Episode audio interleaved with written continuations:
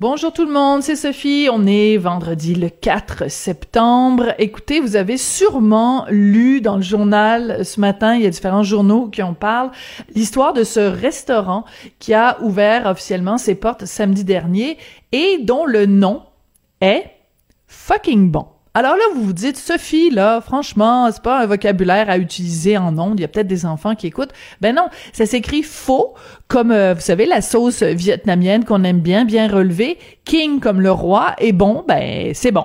Alors, c'est un jeu de mots, évidemment. C'est un restaurant euh, où euh, on, on, fait des jeux de mots avec différents euh, plats. C'est un restaurant de Rosemère sur la rive nord de Montréal et ça crée tout un scandale parce que il y a des gens qui réclament une intervention de l'Office québécois de la langue française. Alors, je sais pas si vous vous souvenez, il y a quelques années, le fameux Pastagate. D'ailleurs, c'est une histoire que moi-même j'avais sortie pour le Journal de Montréal, Journal de Québec. Est-ce que là, on va avoir le fucking bon gate?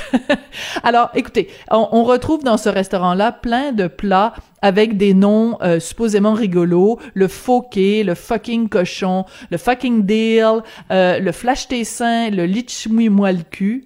Ouais, je sais, c'est pas très subtil. Et le fucked up. Bon, le propriétaire du restaurant dit écoutez, arrêtez de vous offenser, c'est de l'humour.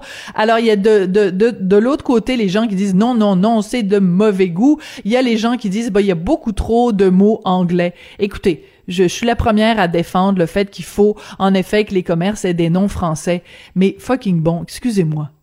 Je vais peut-être vous choquer, mais je trouve ça drôle.